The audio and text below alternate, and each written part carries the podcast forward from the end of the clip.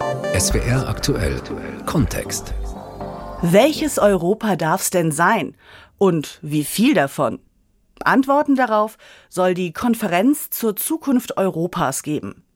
Pandemiebedingt hat sie ein Jahr später begonnen als ursprünglich geplant.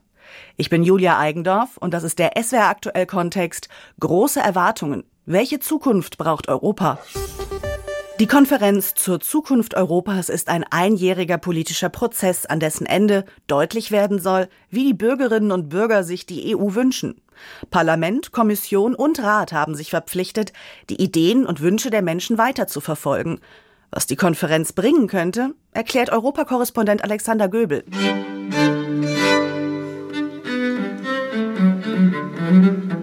Straßburg, 9. Mai 2021. Europatag.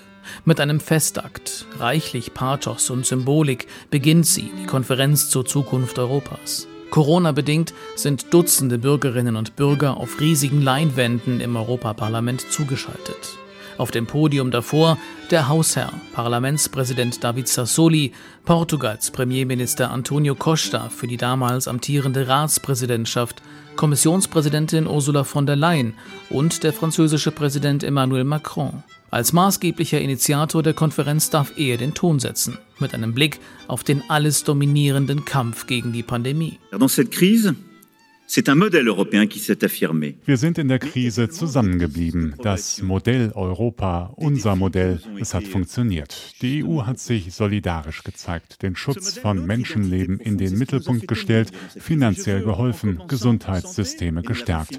Auch die Impfkampagne haben wir erfolgreich zusammen organisiert. Die europäische Kooperation hat Leben gerettet und darauf müssen wir stolz sein. Nun gelte es, nach vorn zu schauen, sagt Macron, zu überlegen, wie die EU in zehn Jahren aussehen solle. Es gehe um die Stärkung des Modells der Werte und der Demokratie.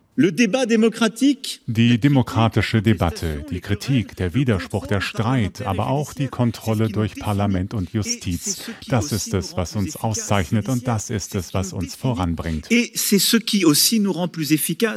Macron schwärmt lange, weit länger als seine Redezeit es erlaubt, vom Aufbruch, großen Träumen, den Ambitionen Europas, vor allem für die Jugend.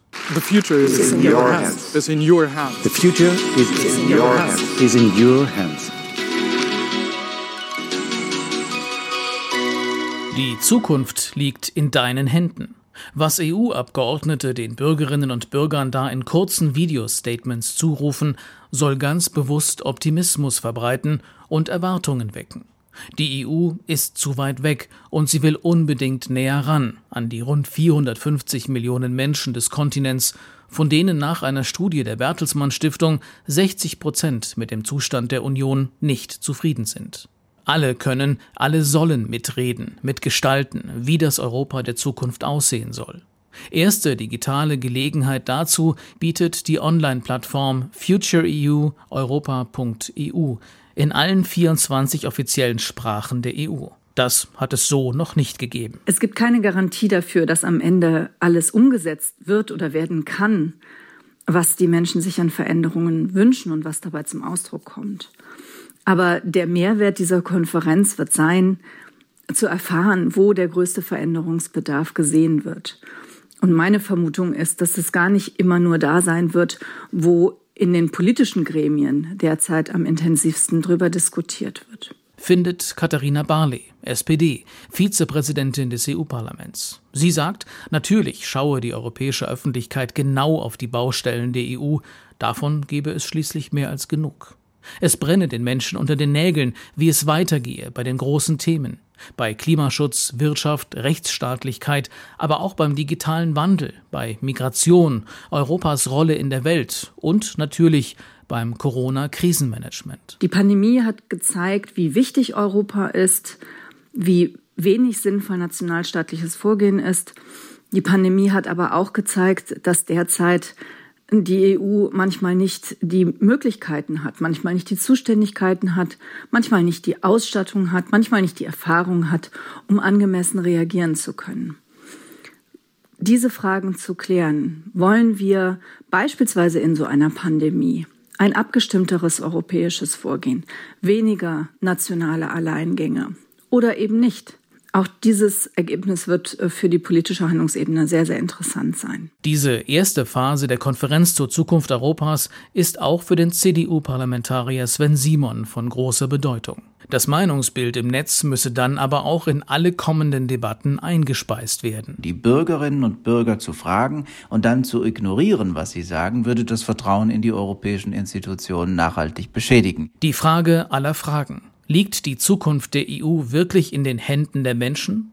Haben sie bei den Veränderungen in Europa wirklich etwas zu sagen? Die EU macht sich auf die Suche nach Antworten, auf europäischer, nationaler und regionaler Ebene bis hinein ins nächste Jahr. Für Yannis Emanuelidis, Direktor am European Policy Center in Brüssel, ist diese Konferenz ein wichtiges Experiment mit ungewissem Ausgang, aber dennoch unverzichtbar. Wir haben massive Transformationsprozesse vor uns, ähm, was die Digitalisierung angeht, äh, was die Herausforderung Klimawandel angeht und wie wir unsere Ökonomien transformieren müssen.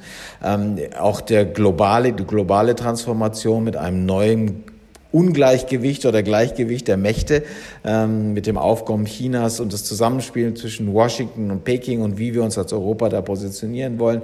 Und wir haben auch, und da ist die Konferenz auch ein Grund, warum man sie braucht, ähm, auch die Frage, wie wir unsere demokratischen Strukturen anpassen und Notwendigkeiten, Bürger stärker einzubeziehen. Deswegen gibt es das zentrale Gremium, das sogenannte Plenum, dem über 430 Menschen angehören sollen darunter Politikerinnen und Politiker aus den EU-Staaten, den nationalen Parlamenten und dem Europaparlament und auch mehr als 100 zufällig ausgewählte Bürgerinnen und Bürger.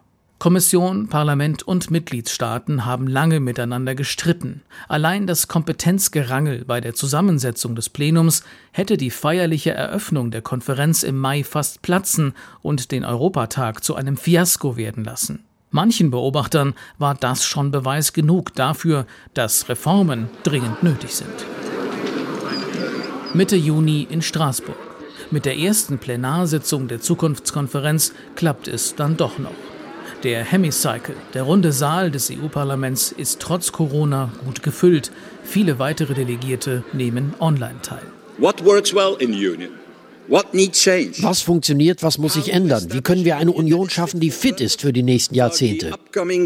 Fragt einer der Vorsitzenden der Konferenz, der belgische Liberale und Europaabgeordnete Guy Verhofstadt. Es geht darum, wie die europäischen Werte gewahrt, wie demokratische Entscheidungen beschleunigt und Vetos in der EU überwunden werden können. Darauf brauchen wir Antworten, und zwar dringend, sehr dringend. Urgently. Das ehrgeizige Ziel des Plenums ist ein Abschlussbericht, gespeist von den Debatten in dieser Runde, aber auch von den Debatten der Bürgerforen, die in den Mitgliedstaaten stattfinden werden. Im Frühjahr 2022 soll der Bericht fertig sein, einer der Gründe die dann bevorstehende Präsidentschaftswahl in Frankreich. Amtsinhaber Emmanuel Macron steht unter großem Druck von rechts und er hofft, mit diesem Reformprozess punkten zu können. Schließlich war er es, der diesen Prozess schon vor Jahren selbst angestoßen hat. 2017 hatte er in der Pariser Sorbonne die vielleicht weitreichendste Vision eines rund erneuerten Europa formuliert, war aber unter anderem bei Bundeskanzlerin Angela Merkel abgeblitzt. Hermano, la canción de la alegría. Yannis Emanuelidis vom European Policy Center in Brüssel hält es für einen Fehler, dass die Konferenz praktisch alles diskutiert. Er befürchtet, dass am Ende ein halbgares Potpourri herauskommen könnte. Idealerweise müssten aus Ideen auch Handlungsempfehlungen werden. Nur dann, sagt der Politikberater, könnten auch Reformen aus diesem Projekt folgen. Und die Gefahr besteht, dass wenn dann die Filter, die institutionellen Filter, wir gehen in die Conference Plenary, da sind Bürgerinnen beteiligt, aber dennoch gehen wir in das Plenum, ist dann der institutionelle Filter so groß, dass das, was überhaupt diskutiert wurde von den Bürgern, sich gar nicht dann weiter in dem Prozess fortführt und sich dann auch nicht widerspiegelt im finalen Ergebnis. Oder das finale Ergebnis äh, beinhaltet, ich sage jetzt mal, 350 Vorschläge. Ja, aber hat keine kohärente Struktur, kein Narrativ, äh, keinen großen Gedanken, dem man auch vermitteln kann, sondern man verliert sich im Detail. Auch das wäre kein, kein gutes Ergebnis. Oder wir haben ein Ergebnis im Frühjahr nächsten Jahres, ähm, das dann spiegelt sich das wieder in Äußerungen des Europäischen Rates, äh, in den Schlussfolgerungen oder die Kommission wird dann äh, sich darauf beziehen. Aber danach passiert nicht sehr viel. Dann wäre das auch ein Problem. Begehrlichkeiten, die Konferenz im Machtkampf der Institutionen zu nutzen, zeichnen sich jedenfalls an vielen Stellen ab. Die Abgeordneten des Europaparlaments wissen, dass der französische Präsident Macron nun Ergebnisse braucht, dass die EU liefern muss, und sie wollen dieses Momentum nutzen. Schließlich haben sie nicht vergessen, wie sie 2019 nach der Europawahl mit ihrem Spitzenkandidatenmodell ausgebremst wurden. Also mit der Idee, dass mit Mehrheit gewählte Kandidatinnen und Kandidaten aus dem Parlament Anspruch auf den Kommissionsvorsitz haben sollten. Nach der Europawahl 2019 war das Spitzenkandidatenmodell fürs erste gescheitert.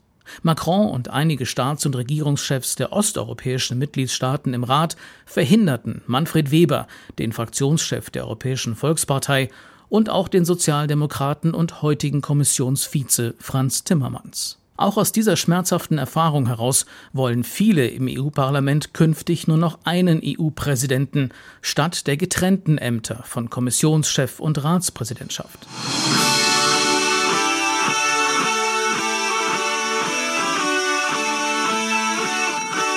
Allerdings sehen Abgeordnete wie Daniel Freund von den Grünen auch ein, diese Zukunftskonferenz ist kein Wunschkonzert für gekränkte Politikerseelen. Wenn wir in nur einem Bereich einen Durchbruch haben, äh, wenn zum Beispiel die Europawahlen reformiert werden oder wir eine Reform der Flüchtlingspolitik oder Klimapolitik oder Mindeststeuersätze für Großunternehmen bekommen, jedes einzelne dieser Projekte wäre ein Erfolg und würde sicherlich dazu führen, dass man das, diesen Prozess der Konferenz nochmal wiederholen würde. Auch Daniel Freund betont, konkrete Ideen böten eine Chance, die Konferenz vor der befürchteten Unverbindlichkeit zu retten. Ihm ist klar, nach der Konferenz fängt die Arbeit erst richtig an.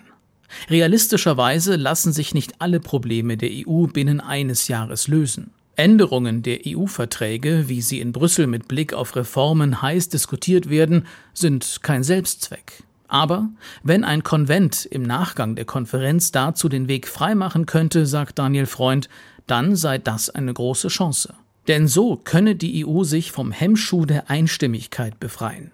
Bislang reicht eben meistens das Nein eines einzigen Mitgliedstaates, um am Ende alles zu blockieren und Europa an entscheidender Stelle zu lähmen. Deutschland scheint für Vertragsänderungen offen, die meisten Staaten sind es nicht. Gleich zwölf Mitgliedsländer, darunter Dänemark, Schweden, die Niederlande, aber auch die Slowakei, Litauen und Tschechien, haben schon vor Beginn der Konferenz abgewunken. Yanis Emanuelidis, Direktor des European Policy Center. Das ist ja eines der, äh, der Fragen, die wir die seit, seit vielen Jahren und vor allem nach dem nach, der, nach dem gescheiterten Versuch der, der europäischen Verfassung und den doppelten Nein in Frankreich und in Niederlanden 2005 äh, auf der Agenda stehen, wo man aber gleichzeitig weiß, man braucht dafür nicht nur die Einstimmigkeit äh, und unter den Regierungen, sondern man muss es auch in den einzelnen Mitgliedstaaten dann auch ratifizieren, wenn es um Vertragsänderungen geht. Und wir haben gesehen, wie schwierig das ist. Und wir wissen in vielen Fällen, es bedarf ähm, dann auch eines Referendums in einigen, vielen Mitgliedstaaten, äh, wenn es dazu käme. Ähm, und dass die Chance, dass man da wieder ein Nein erlebt wie 2005, ähm, dass die auch relativ hoch sein kann.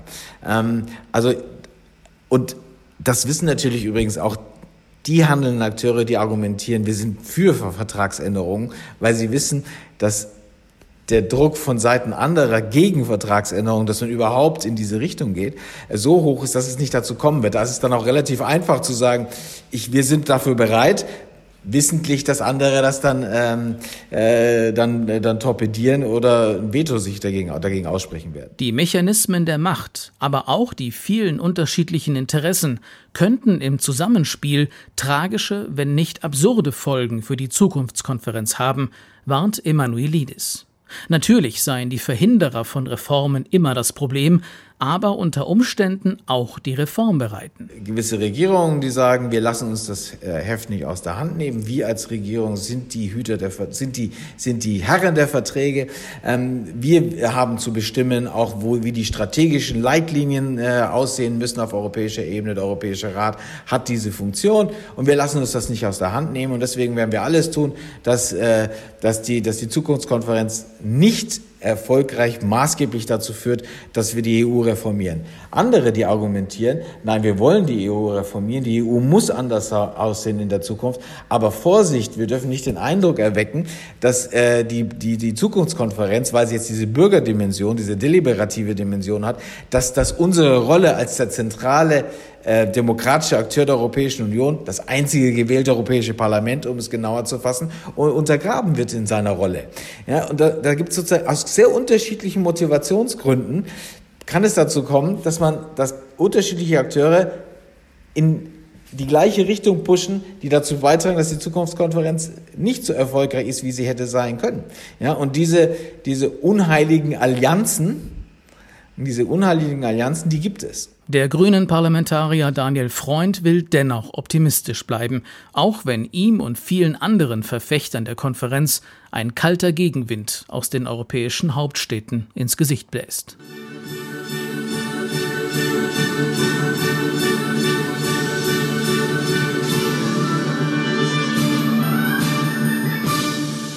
Große Erwartungen. Welche Zukunft braucht Europa? Ein Feature von Europakorrespondent Alexander Göbel im SWR aktuell Kontext.